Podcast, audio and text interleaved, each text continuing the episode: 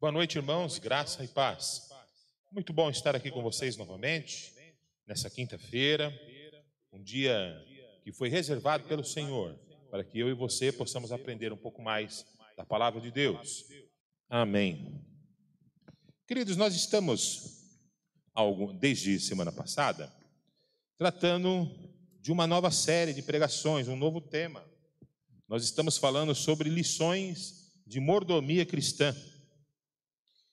Semana passada nós abordamos justamente esse tema, a questão da mordomia cristã e o que ela é, e por que, que ela é importante, por que, que essa doutrina ela é importante. E hoje nós vamos falar sobre administrando bem o nosso tempo. Administrando bem o nosso tempo. Amados, a gente precisa entender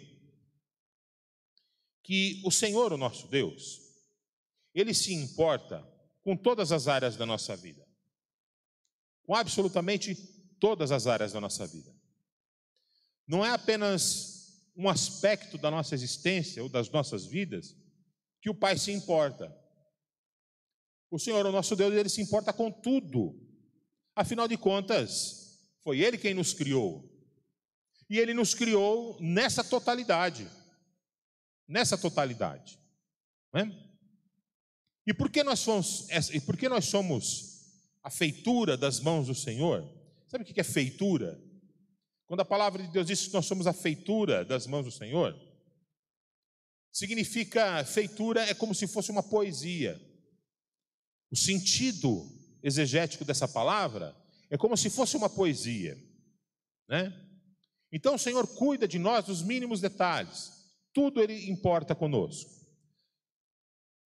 Por que nós não damos atenção aquilo que Deus criou e nos deu para tomarmos conta, não significa, de modo algum, que essa doutrina não seja importante e que não seja é, factível para que nós possamos compreender o como viver, o como caminhar a caminhada cristã e como então nós colocarmos a palavra de Deus como de fato viva e eficaz nas nossas vidas.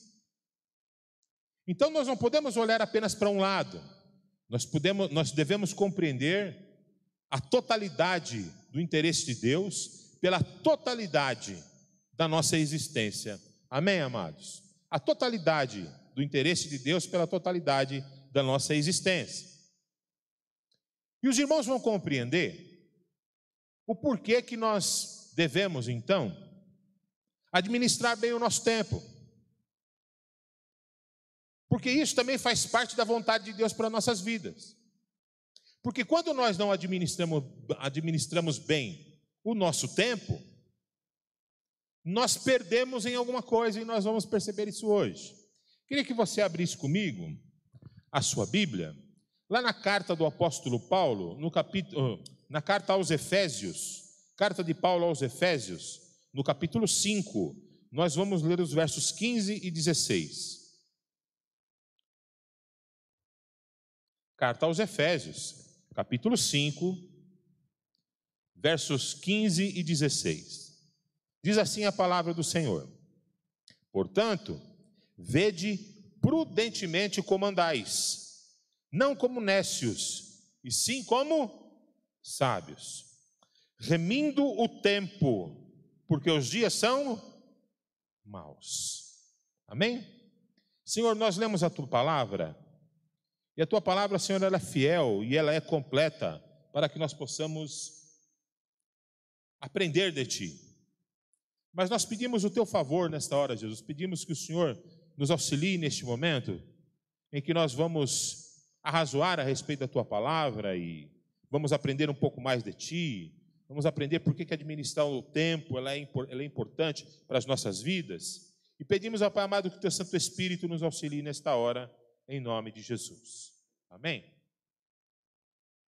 É engraçado, né, meus irmãos, que a principal desculpa, ou a principal justificativa, que a maioria de nós encontra para não mudar algo nas nossas vidas, ou buscar objetivos maiores, em nossas vidas, qual é?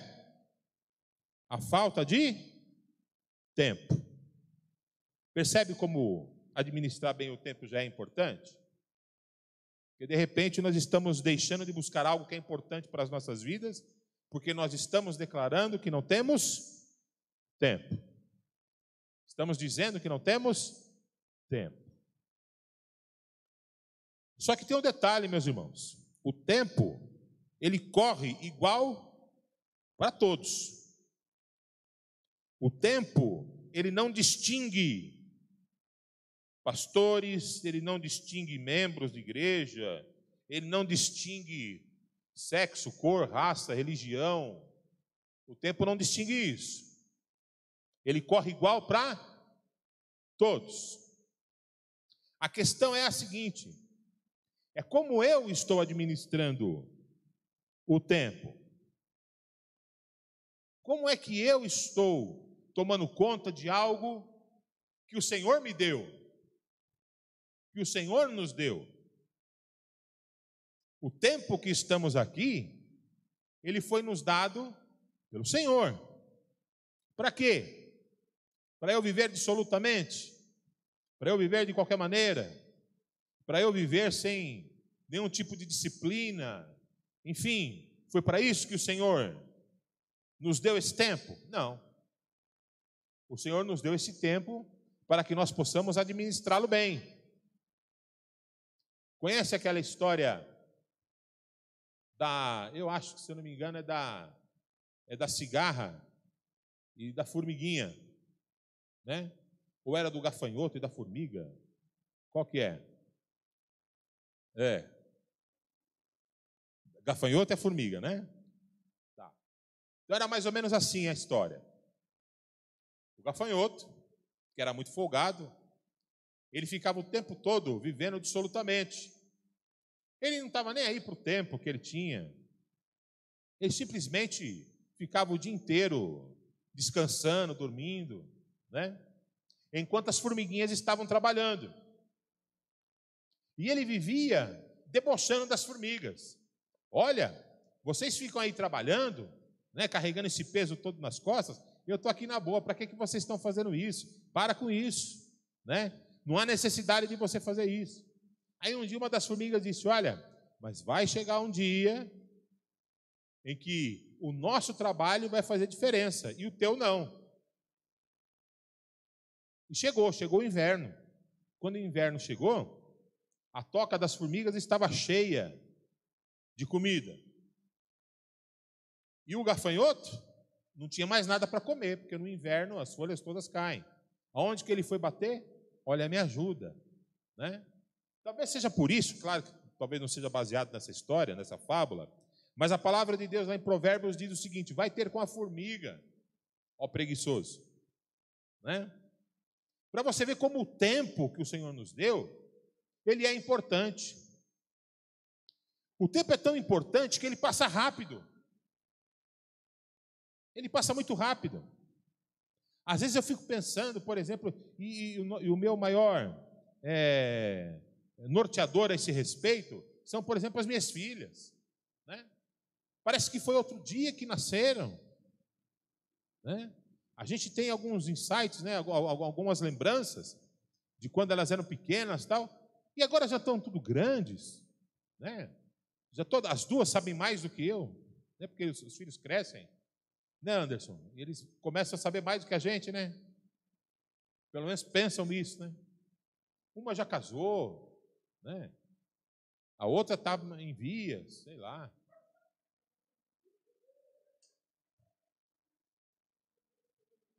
É, eu tenho que profetizar, né? Enfim, o tempo passa rápido demais. O tempo passa rápido demais. E a gente não percebe que o tempo passa. Até que a gente olhe para trás, ou melhor ainda, até que a gente olhe no espelho e a gente perceba algumas mudanças na gente, cabelo branco, outro sem cabelo, né? Barba branca, né? Eu me lembro da época que eu não tinha barriga. Era esbelto. Hoje. A pergunta é a seguinte, meus irmãos: O que nos falta então para a gente poder entender a questão do tempo como ela é importante? Eu quero primeiro passar com vocês aqui o contexto dessa passagem, porque ela é muito importante esse contexto. Paulo, que é o autor dessa carta, ele escreve a uma igreja que estava localizada numa metrópole da antiguidade, Éfeso. A cidade de Éfeso era uma metrópole, era uma cidade viva, era uma cidade é, de comércio, então muitos povos iam para lá, né? muitas pessoas, muitos comerciantes iam para lá. Era uma cidade de uma cultura muito grande, além também de ser um polo religioso da antiguidade muito grande. Então, tudo parece convergia para Éfeso. Éfeso era uma metrópole. E nós também vivemos numa metrópole, né?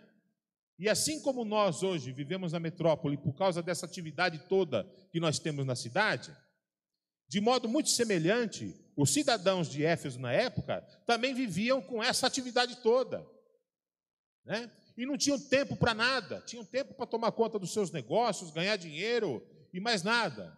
E simplesmente eles então viviam nesse nesse frenesi todo, é? que é o de viver numa metrópole. Uma das coisas que o tempo faz conosco, né? Houve uma época que eu não precisava de óculos. Houve uma época que eu não sentiria tanta dificuldade para baixar e pegar o óculos aqui. É o tempo. É interessante que o apóstolo Paulo está finalizando essa carta e ele está orientando aos Efésios sobre a sua vida espiritual. E ele aborda a questão do tempo, dizendo o seguinte: olha, sede sábios, vocês precisam remir tempo. E a gente vai falar sobre isso. No mundo tão complexo e rápido em que nós vivemos, como nós podemos manter a nossa sanidade mental, não sucumbindo aos apelos desse, desse, desse mundo que vive nesse frenesi tão rápido? Porque tem muita gente que, por causa dessa velocidade toda, desse frenesi todo que o mundo vive hoje, e as pessoas não têm mais tempo para nada, as suas mentes estão sucumbindo. As suas, os seus estados emocionais estão caindo. A depressão, síndrome do pânico, tudo isso é real. Antigamente, nas igrejas evangélicas, principalmente no meio pentecostal, as pessoas não acreditavam nisso. Dizia que a pessoa que estava com depressão estava endemoniada, que a pessoa que estava com, com síndrome do pânico, que a gente nem sabia o que era isso na época. Não era estudado isso na época, né? Mas as pessoas já tinham síndrome do pânico. Né? A gente dizia que as pessoas estavam endemoniadas. A gente tinha que fazer curso de, culto de libertação e oração forte, e unção disso, unção daquilo e a gente ungia roupa para colocar debaixo do travesseiro e não sei o quê. Era uma coisa louca que tinha, acontecia, no... mas hoje a gente sabe que não tem nada a ver. É o mal do século, é o mal emocional que as pessoas vivem e muitas vezes vivem porque não conseguem lidar com essa situação toda que nós vivemos. Claro que existem outras, outros motivos, a gente não, não esgota os motivos aqui, mas um deles com certeza é isso. Essa velocidade, esse frenesi todo que as pessoas vivem, né? E a gente tem que dar conta disso, dar conta daquilo, meta disso, meta de lá. E quando percebe, as pessoas estão já com depressão. Outro dia tinha um, tinha um camarada que estava postando nas mídias sociais aí, falando a respeito para você sair da tua zona de conforto, que você era um acomodado, que você tem que vencer na vida, que você não sei o quê, e paraná, paraná. Meus irmãos, claro que a gente tem que trabalhar, Claro que a gente tem que ser responsável. Claro que você é muito importante que você conquiste, né, os teus objetivos na vida. Mas meus irmãos, não tem nada como nós entendermos a vida com a saciedade que a presença de Deus nos dá, o contentamento que a presença de Deus nos dá. Quando nós compreendemos isso, que viver com Deus no nosso coração, é estar contentado. Ah, meus irmãos, nós começamos a trazer a paz para dentro dos nossos corações. E é sobre isso que eu quero conversar com vocês um pouco hoje. Bem, Uma vez que nós já apresentamos o contexto e já falamos um pouco a respeito da, da importância de nós estarmos é, prestando atenção no tempo que nós administramos, eu separei aqui algumas, algumas é, é, reflexões para que a gente possa entender melhor esse tema. Né? Primeiro, o que significa remir o tempo? A palavra remir, aqui no grego, quando nós fazemos a exegese, ela dá a ideia da, de dar importância, de dar importância para aquilo que realmente é importante. Vou repetir: dar importância para aquilo que realmente é importante. Você já parou para ver que muitas vezes nós ficamos nervosos, estressados, deixamos as outras pessoas ao nosso redor nervosos, estressados, porque a gente dá muita importância para coisas que não têm a menor importância. Já percebeu isso? Eu me lembro que quando nós éramos crianças, né? É... é engraçado que eu nunca ouvi isso nem da minha avó e nem do meu avô. Mas nós estávamos lá na casa da minha avó, por exemplo, né? Eu não sei se na tua família é assim, ou se foi assim, né?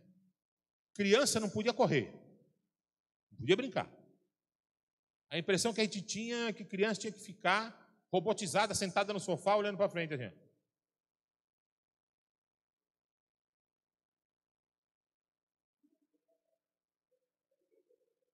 Né?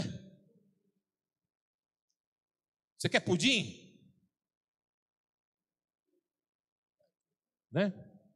E quando alguém ousava fazer diferente, que normalmente era eu, nossa, era um terror.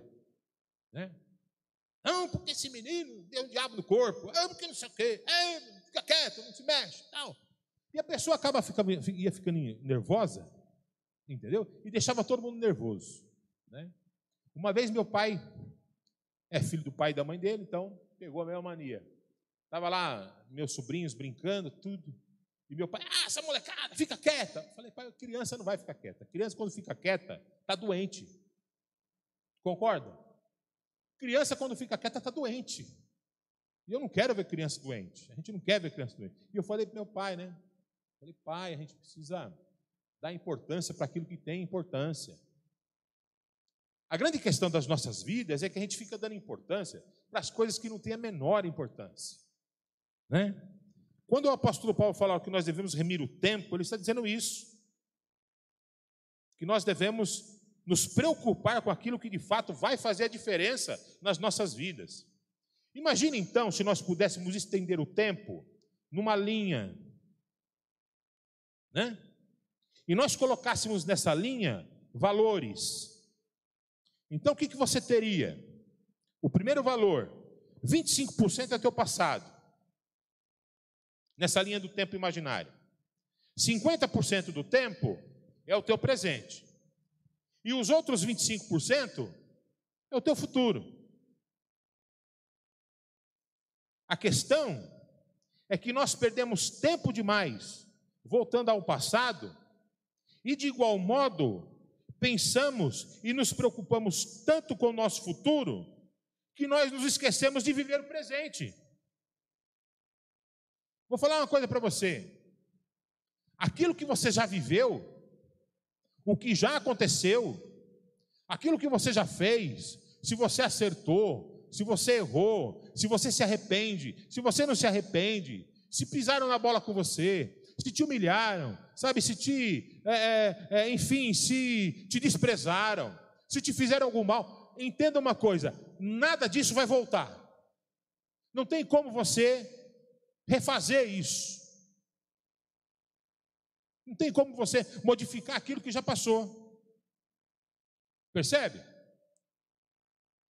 Então vamos fazer o seguinte: o apóstolo Paulo também fala lá em Filipenses, né? Ele diz o seguinte: que esquecendo-me das coisas que para trás e avançando para as que diante de mim estão, o que, que eu faço? Eu fico parado no lugar. Não. Eu avanço para o prêmio da soberana vocação em Cristo Jesus. O que o apóstolo Paulo está nos dizendo? Meu irmão, meu irmão, o que passou, passou. Então não fica voltando para o teu passado. Ah, se eu tivesse feito isso. Ah, se eu tivesse feito aquilo. Outro dia escutei uma frase que dizia assim: que tem gente, era uma, uma música, se eu não me engano, não, é era uma música, se eu não me engano, da Adriana Calcanhoto, que ela diz o seguinte: que tem gente que tem saudade até daquilo que não viveu. Tem gente que tem saudade até daquilo que não viveu. Meu irmão, meu irmão, vou falar uma coisa para você: o que passou, passou. Foram coisas boas, foram coisas ruins. O que passou, o teu passado, mostra quem exatamente é você hoje. As tuas experiências positivas e negativas, os teus acertos, os teus erros, é que moldaram o teu caráter, moldaram a, a tua vida. Só que a gente não tem como mudar nada. Em relação ao nosso futuro, o Senhor Jesus, ele fala lá em Mateus, no capítulo 6. O homem pode acrescentar pelo menos um tio à sua existência? Não. Então não estejais ansiosos por coisa alguma.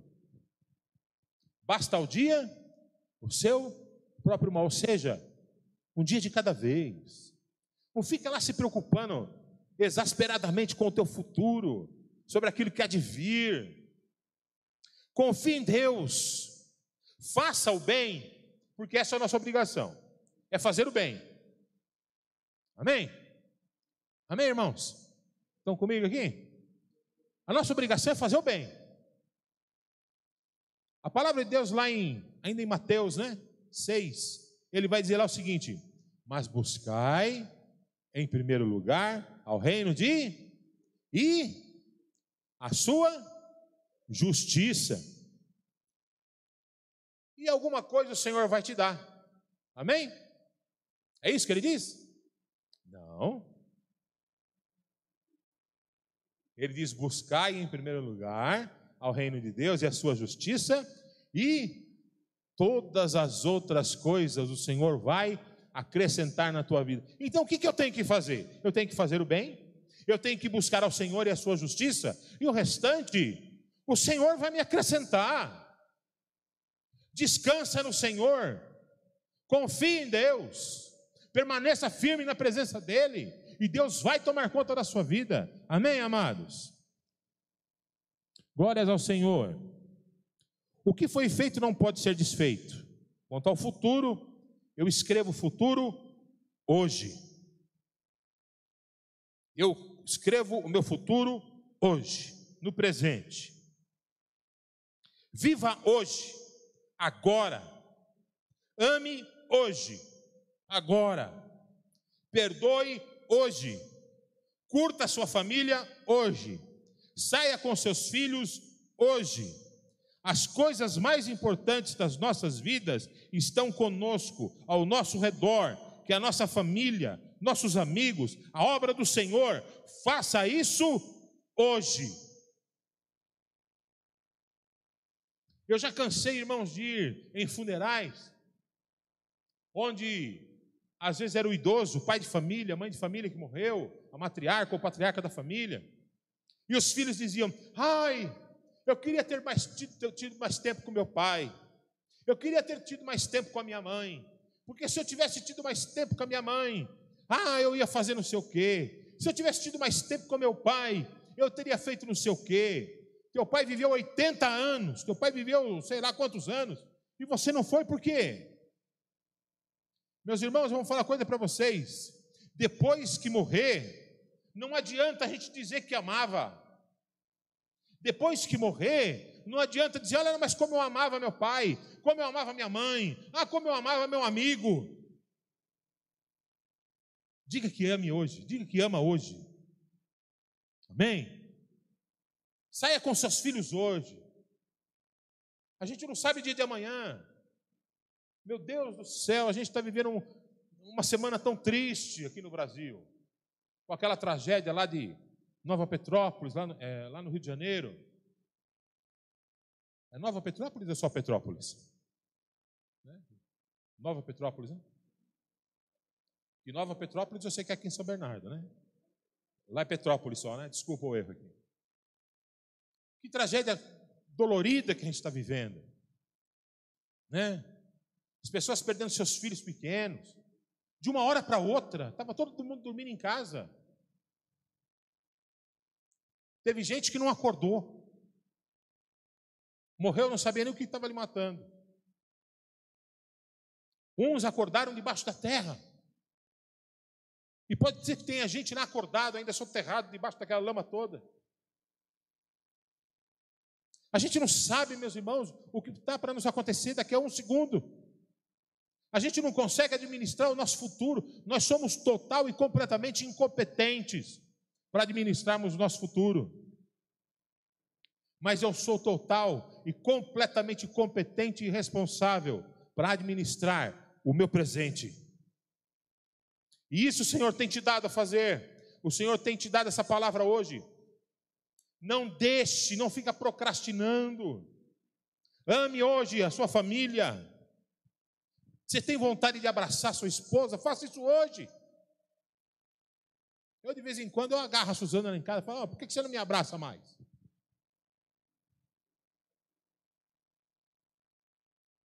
Dou uns agarrão nela lá em casa lá que ela fica até torta. É o ciático dela. A Isabela, eu e a Isabela, nós temos um problema muito sério, né? A gente não gosta muito desse negócio, né? Mas eu não estou nem aí, eu cato a Isabela, um abraço, ela, pai,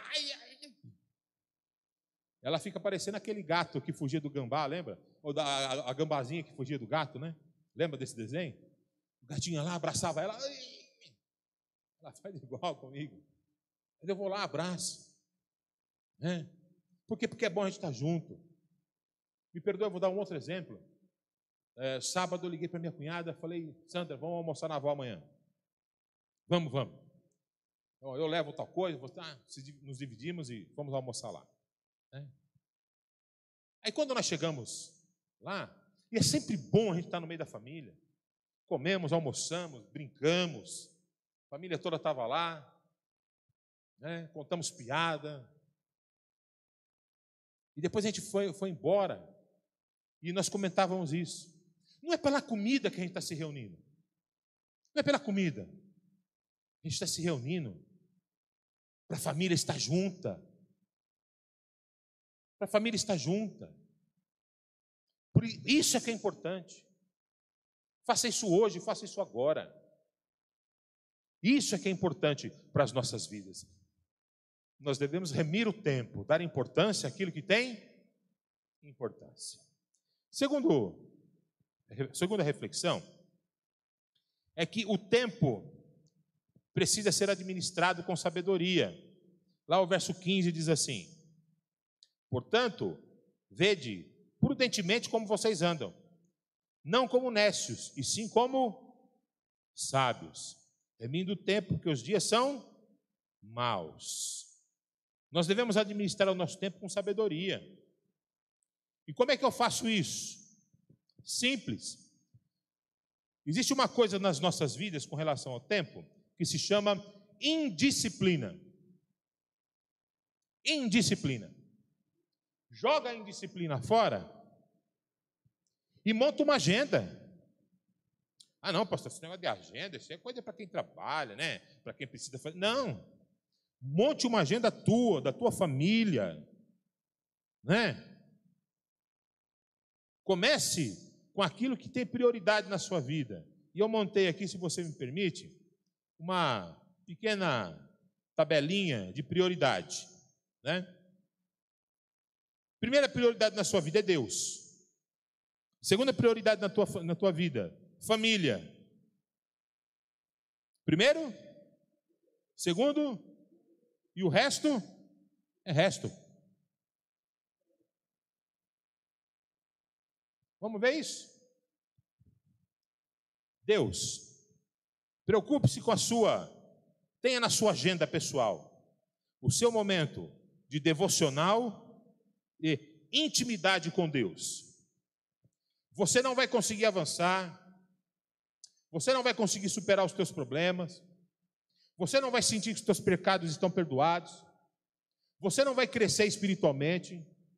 A tua fé vai ser, eu vou usar um linguajar aqui, mas a tua fé vai ser uma fé porcaria.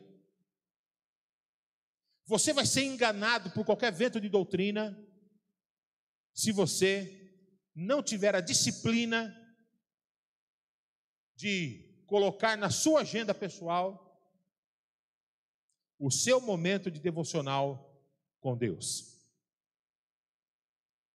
Um evangelista certa vez disse o seguinte: ore, ore e ore de novo, apenas por disciplina, até que a disciplina se torne um prazer. Ore, ore e ore de novo, por disciplina, até que a disciplina se torne um prazer. Porque quando eu oro, quando eu busco a presença de Deus, aí você vai falar assim, mas pastor Ricardo, Deus ele não conhece todas as coisas? Sim ou não? Deus ele não é onipresente, onisciente, ele não está em todos os lugares? Sim. Deus não está vendo a minha dificuldade? Tá. Deus não está me enxergando? Tá. Mas então para que eu preciso orar? Porque Ele quis assim. Porque Deus quis assim. Foi a forma que Ele determinou, inventou, criou, para que nós possamos interagir com Ele. Sabe o que acontece, irmãos? É que nós entendemos Deus de uma maneira errada. Tem muita gente que diz, muita gente que diz que Deus nos criou para que nós fôssemos servos dele. Está errado. Deus ele não te criou para você ser servo dele. Deus ele te criou porque ele queria um amigo para caminhar com ele no jardim e conversar sobre o dia a dia. Deus ele nos criou, como diz lá no livro do profeta Jeremias, que Deus ele é nosso amigo de caminhada. Ele é nosso amigo que está junto conosco. Foi para isso que Deus te criou. Deus ele nos criou para ser aquele amigo querido que está escrito lá em Provérbios, em todo tempo ama e na angústia nós temos um irmão. Quem é esse amigo que na angústia se faz um irmão? Jesus. Na angústia, ele se fez o nosso irmão mais velho, morreu por nós. Aleluias. Foi para isso que Deus nos criou para interagir conosco, para falar conosco. E quando você, por indisciplina, por preguiça, e seja qual outro motivo que for, simplesmente você não busca o Senhor, não tem o seu momento devocional com Deus, você está negligentemente caminhando para o inferno. Porque como que você vai abrir as portas da salvação se você não interage com Deus que te salvou. Eu acho muito interessante. Eu vou usar aqui um exemplo, mas é só para nós estabelecermos um peso e um contrapeso. Por exemplo, os muçulmanos. O muçulmano que é piedoso, camarada que é de oração, você já reparou que eles têm uma marca na testa? Porque toda vez que ele ora, que ele faz a sua oração, ele abaixa com o rosto em terra e ele coloca a testa no chão. E ele fica com a testa no chão. E as pessoas então é uma marca daquele que tem uma intimidade lá com Deus Alá, que não é o nosso Deus, infelizmente. Ou felizmente. Tiago, irmão de Jesus, ele tinha um apelido. Sabe qual era o apelido de Tiago? Joelho de camelo. Joelho de camelo. Sabe por que, que ele tinha esse apelido? Você já viu o joelho de camelo como é que é? É um joelho grosso. O camelo tem a perna fininha, mas o joelho dele é grosso. A articulação da perna dele é grossa. Né? Tiago ficou daquela maneira, sabe por quê? De tanto ficar de joelhos e orar, falar com Deus. Eu tive um amigo no quartel, era um sargento lá no quartel, que ele, uma vez eu, nós estávamos na educação física, a gente fica de shorts, e ele era de uma denominação pentecostal, e eu percebi que aquele homem era um homem de oração, mas eu percebi que ele era de muita oração. O dia que nós fomos à educação física, e eu notei uma coisa no joelho dele, ele tinha marcas no joelho, calos no joelho de tanto tempo que ele passava em oração na presença de Deus.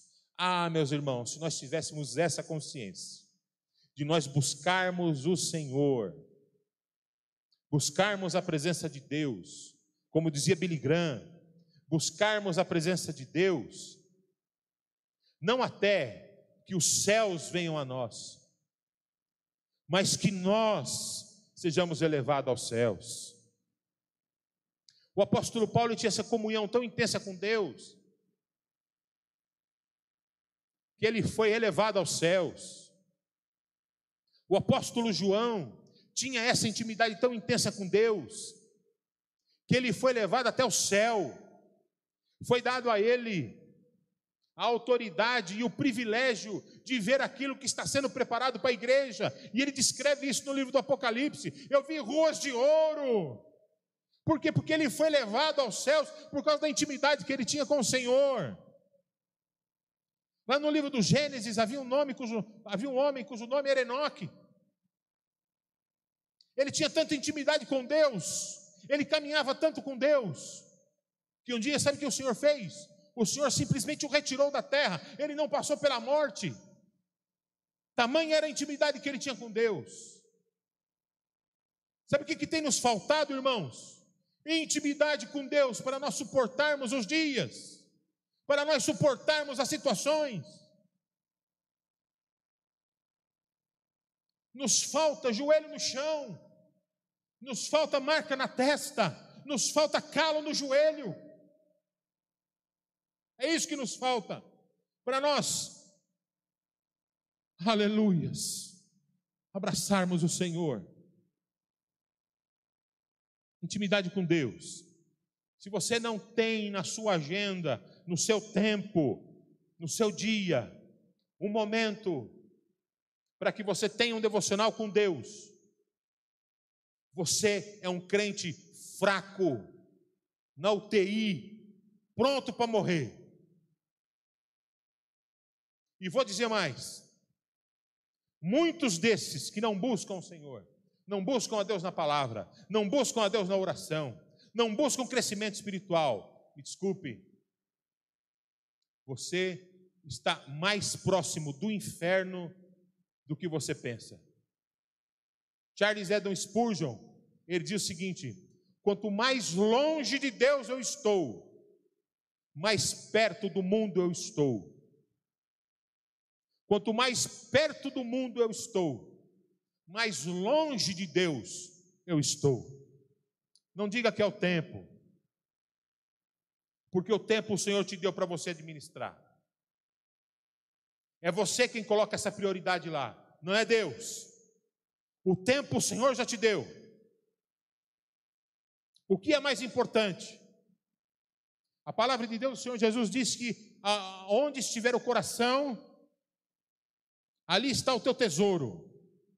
Se você tem colocado mais tempo para as coisas deste mundo, então o teu coração está nas coisas deste mundo.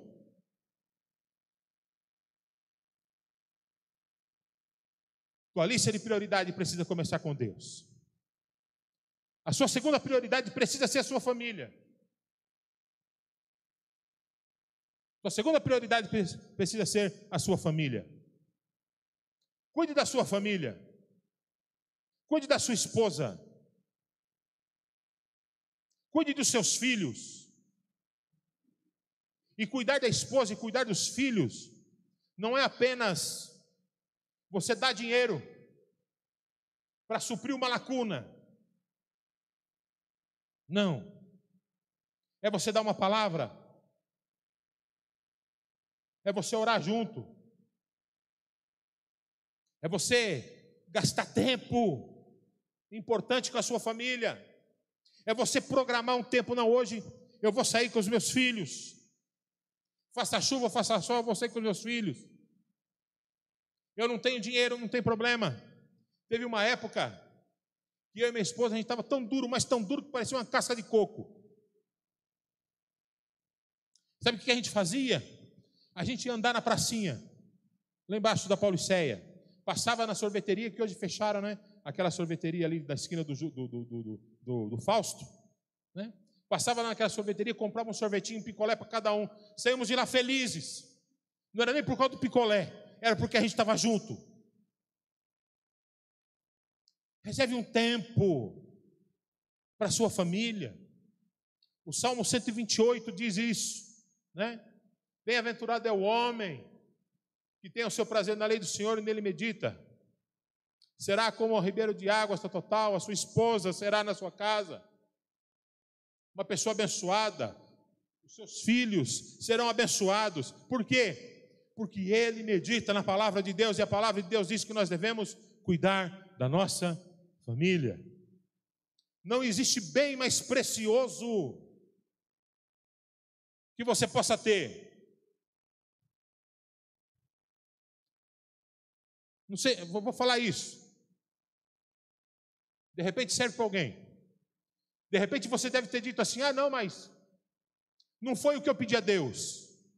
Mas eu vou te dizer: não foi o que você pediu a Deus, mas é tudo que você precisa. Foi o Senhor quem te deu.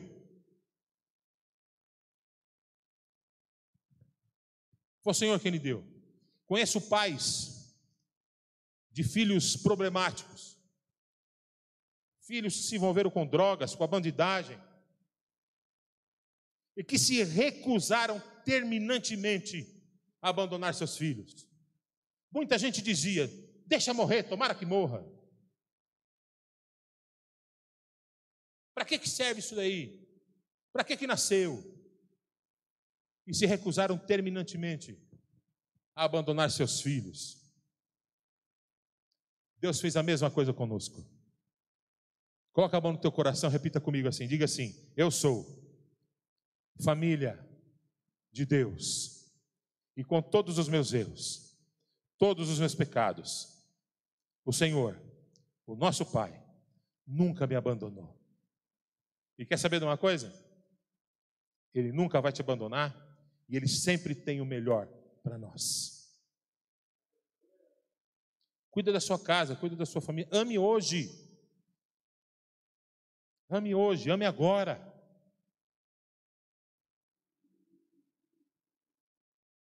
Vale a pena você investir tempo na sua casa, na sua família. Tempo juntos, trabalho, passeios, planos. Eu adoro fazer isso em casa. Às vezes eu fico, eu chamo a Mira, a Bianca, eles vão almoçar lá em casa. E eu falo para eles, a gente precisa viajar juntos. Já sugeri um monte de lugar. Nunca dá certo para a gente ir, porque o dinheiro não dá. Mas a gente está se programando. Uma hora vai dar certo. A gente está fazendo planos. A gente está sonhando. Né? Dizem que quando o homem para de sonhar, ele morreu. Ah, eu quero morrer sonhando. Né? Que os meus sonhos vão se tornar realidade um dia eu vou estar lá na glória com o meu Senhor. Esse é o maior sonho, né? Mas enquanto eu estou aqui, eu preciso cuidar da minha esposa. E o Senhor diz que existe aqui em Efésios né, uma, uma analogia, uma comparação que Paulo faz de Cristo e a igreja, que Jesus Cristo é o noivo e a igreja é a noiva, né? E o marido e a esposa, e que Deus vai pedir conta a nós aos homens, né? Mas não é só dos homens, não, viu, irmãs? Vai pedir conta para você também. Se você negligenciar sua casa, sua família, seu esposo. Amém? Uma coisa que nós sempre falamos, né? E quando nós falamos a respeito do cuidado que nós devemos ter com a nossa família, culto doméstico. Culto doméstico. Eu eduquei as minhas, as minhas filhas desde pequena. estando tudo bem, estando tudo mal, a nós cultuarmos a Deus na nossa casa. De vez em quando eu chamava meu sogro, minha sogra, minha cunhada, minhas sobrinhas, mas a gente fazia. De vez em quando eu fazia o culto na casa da minha sogra, na casa da minha cunhada, né? lá em casa, só nós. Né? Faça isso, faça essa experiência. Você fazer o culto doméstico na sua casa é uma prova de cuidado que você está levando para a tua família. Amém?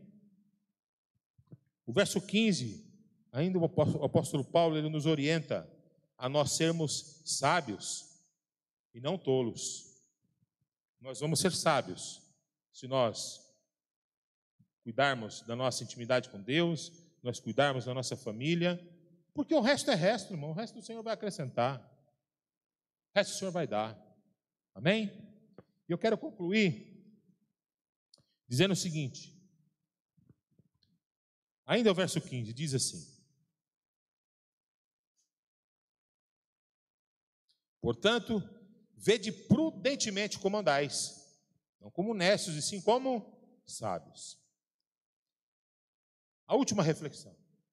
Aproveitem todas as boas oportunidades que o tempo te dá.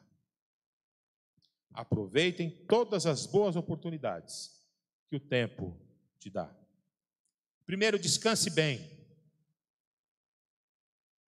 Durma cedo. Acorde cedo. Aproveite bem o dia. Isso parece coisa de, de velhinho, né? Que nasceu em 1920, né? Durma cedo, acorde cedo. Mas, irmãos, eu vou falar uma coisa para você: é tão bom você dormir cedo, dormir bem e acordar cedo. Você aproveita bem o dia. Minha esposa detesta, né? Que eu acordo, pode ser sábado, domingo, feriado, Natal, Ano Novo. Todo dia, sei lá, é biológico. Cinco e meia, seis horas eu estou. Né? A Bianca ficava mais irritada. Por isso que eu só fazia isso quando a Bianca estava em casa ainda. Né? Sete horas da manhã eu entrava no quarto delas e eu cantava uma musiquinha para elas. Bom dia. ah, meu irmão, era só travesseiro, sapato e cachorro que voava em cima de mim.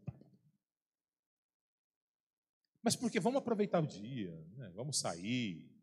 Em vez de você ficar o dia inteiro em casa lá, vou falar uma coisa para você: maratonar é muito bom. Maratonar é uma delícia. Agora, melhor do que maratonar, sabe o que é? É você passear no parque com a família e os cachorros, é melhor ainda. Você pegar teus cachorrinhos e passear no parque com a família. Como é bom isso, né? Não perca a oportunidade de orar, de ler a palavra, de falar do amor de Jesus a alguém. Não perca essa oportunidade. Não perca a oportunidade de dizer eu te amo. Não perca a oportunidade de dar um abraço, um beijo apertado na pessoa amada, no irmão, no amigo. Não perca essa oportunidade. Pastor Maurício vive tirando sarro de mim. Se ele estiver me ouvindo, mas ele vive tirando sarro de mim, né? Que eu falo para vocês, ó, vira para o lado. Mas eu nunca virei pro, nunca disse para você virar para o lado e falar, ah, eu te amo. Né? Tenho vontade de fazer isso. Né? Sei lá, não consigo entender esse negócio de a gente não poder dizer para o irmão, te amo em Cristo, né? Ai. É. ah, é, tá bom. Mas você ficou com vontade de dizer eu te amo? Eu falo para Sara. Né? Eu falo para a Sara, eu ligo para a Sara, Sara, faz o banner lá para mim e tal, né, para a gente colocar. Ela coloca, eu brinco com ela, escrevo, I love você. Né, Sara? Porque gente ama em Cristo. Não é hipocrisia, eu amo em Cristo. Entendeu? É diferente o amor. Minha esposa, eu digo amor, eu te amo, mas é um troço diferente. Né? Eu e ela entendemos. Né? Agora, eu virar para o Júnior e falar, eu te amo, ele também vai entender. E ele sabe que é diferente do eu te amo bem a minha mulher, né? Eu espero que ele entenda isso. Sinceramente, espero que ele entenda. Mas não perca a oportunidade de dizer eu te amo. Não perca a oportunidade de abraçar. Né? Não perca essa oportunidade. Eu quero encerrar com uma com uma poesiazinha que eu escutei hoje. Eu quero que você preste atenção. A vida só é uma vez para quem nasceu. A vida só é uma vez para quem nasceu entender que o passado se perde, o futuro a gente não vê. E o trem da vida é agora, e não marca dia e nem hora para o passageiro descer. Amém? A vida é só uma vez para quem nasceu entender. Hebreus diz isso, né? Hebreus 9,17 ou 9,7. Ele diz assim: que ao homem foi dado o direito de nascer e de morrer uma só vez, vindo depois o juízo. A vida só é uma vez para quem nasceu entender que o passado se perde, o futuro a gente não vê, e o trem da vida é agora, e não marca dia e nem hora o passageiro descer. Nós estamos nesse trem da vida. Quem está com o bilhete na mão é Deus. Tem uma amiga minha, muito amiga minha, Sandra, quando ela me ligou, né? Eu, quando eu tinha saído do hospital, quase morri lá de Covid e tal. Aí a gente estava conversando, Estava até no Viva Voz, estava eu, ela e a Suzana conversando. E ela tem uma risada escandalosa, uma risada que é só dela aquela risada. Né? Ela deu aquela risada dela e falou: É, pastor, não era sua senha, hein? falei, é verdade, não era minha senha ainda não. E graças a Deus por isso. Graças a Deus que nessa linha do tempo o Senhor me deu mais um tempo. Né? O Senhor me deu mais um tempo. Percebeu por que é importante você administrar o seu tempo? Percebeu por que é importante nós temos essa disciplina de nós administrarmos bem aquilo que o Senhor nos deu? E o tempo é uma, é uma dessas coisas. Faça isso, meu irmão, não deixa para amanhã, não. Amém? Administre bem o seu tempo, em nome de Jesus. Senhor, te agradecemos por tudo, te agradecemos por todo o bem que o Senhor tem nos feito, te agradecemos porque a tua palavra tem feito morada em nós. E despeça-nos em paz aos nossos lares, Senhor. Dá-nos um bom final de semana, que nós possamos aproveitar bem com a nossa família, que nós possamos aproveitar bem o tempo que o Senhor nos dá, até porque não sabemos quanto tempo estaremos aqui. Então, Pai amado, que nós possamos ter a consciência, ah, meu Deus, de aproveitar o melhor do tempo que o Senhor tem nos dado, em nome de Jesus e que o amor de Deus, a graça do nosso Senhor Jesus e as santas consolações do Espírito Santo de Deus seja sobre todos vós, agora e para todos sempre. Amém. Deus te abençoe. Tchau, paz.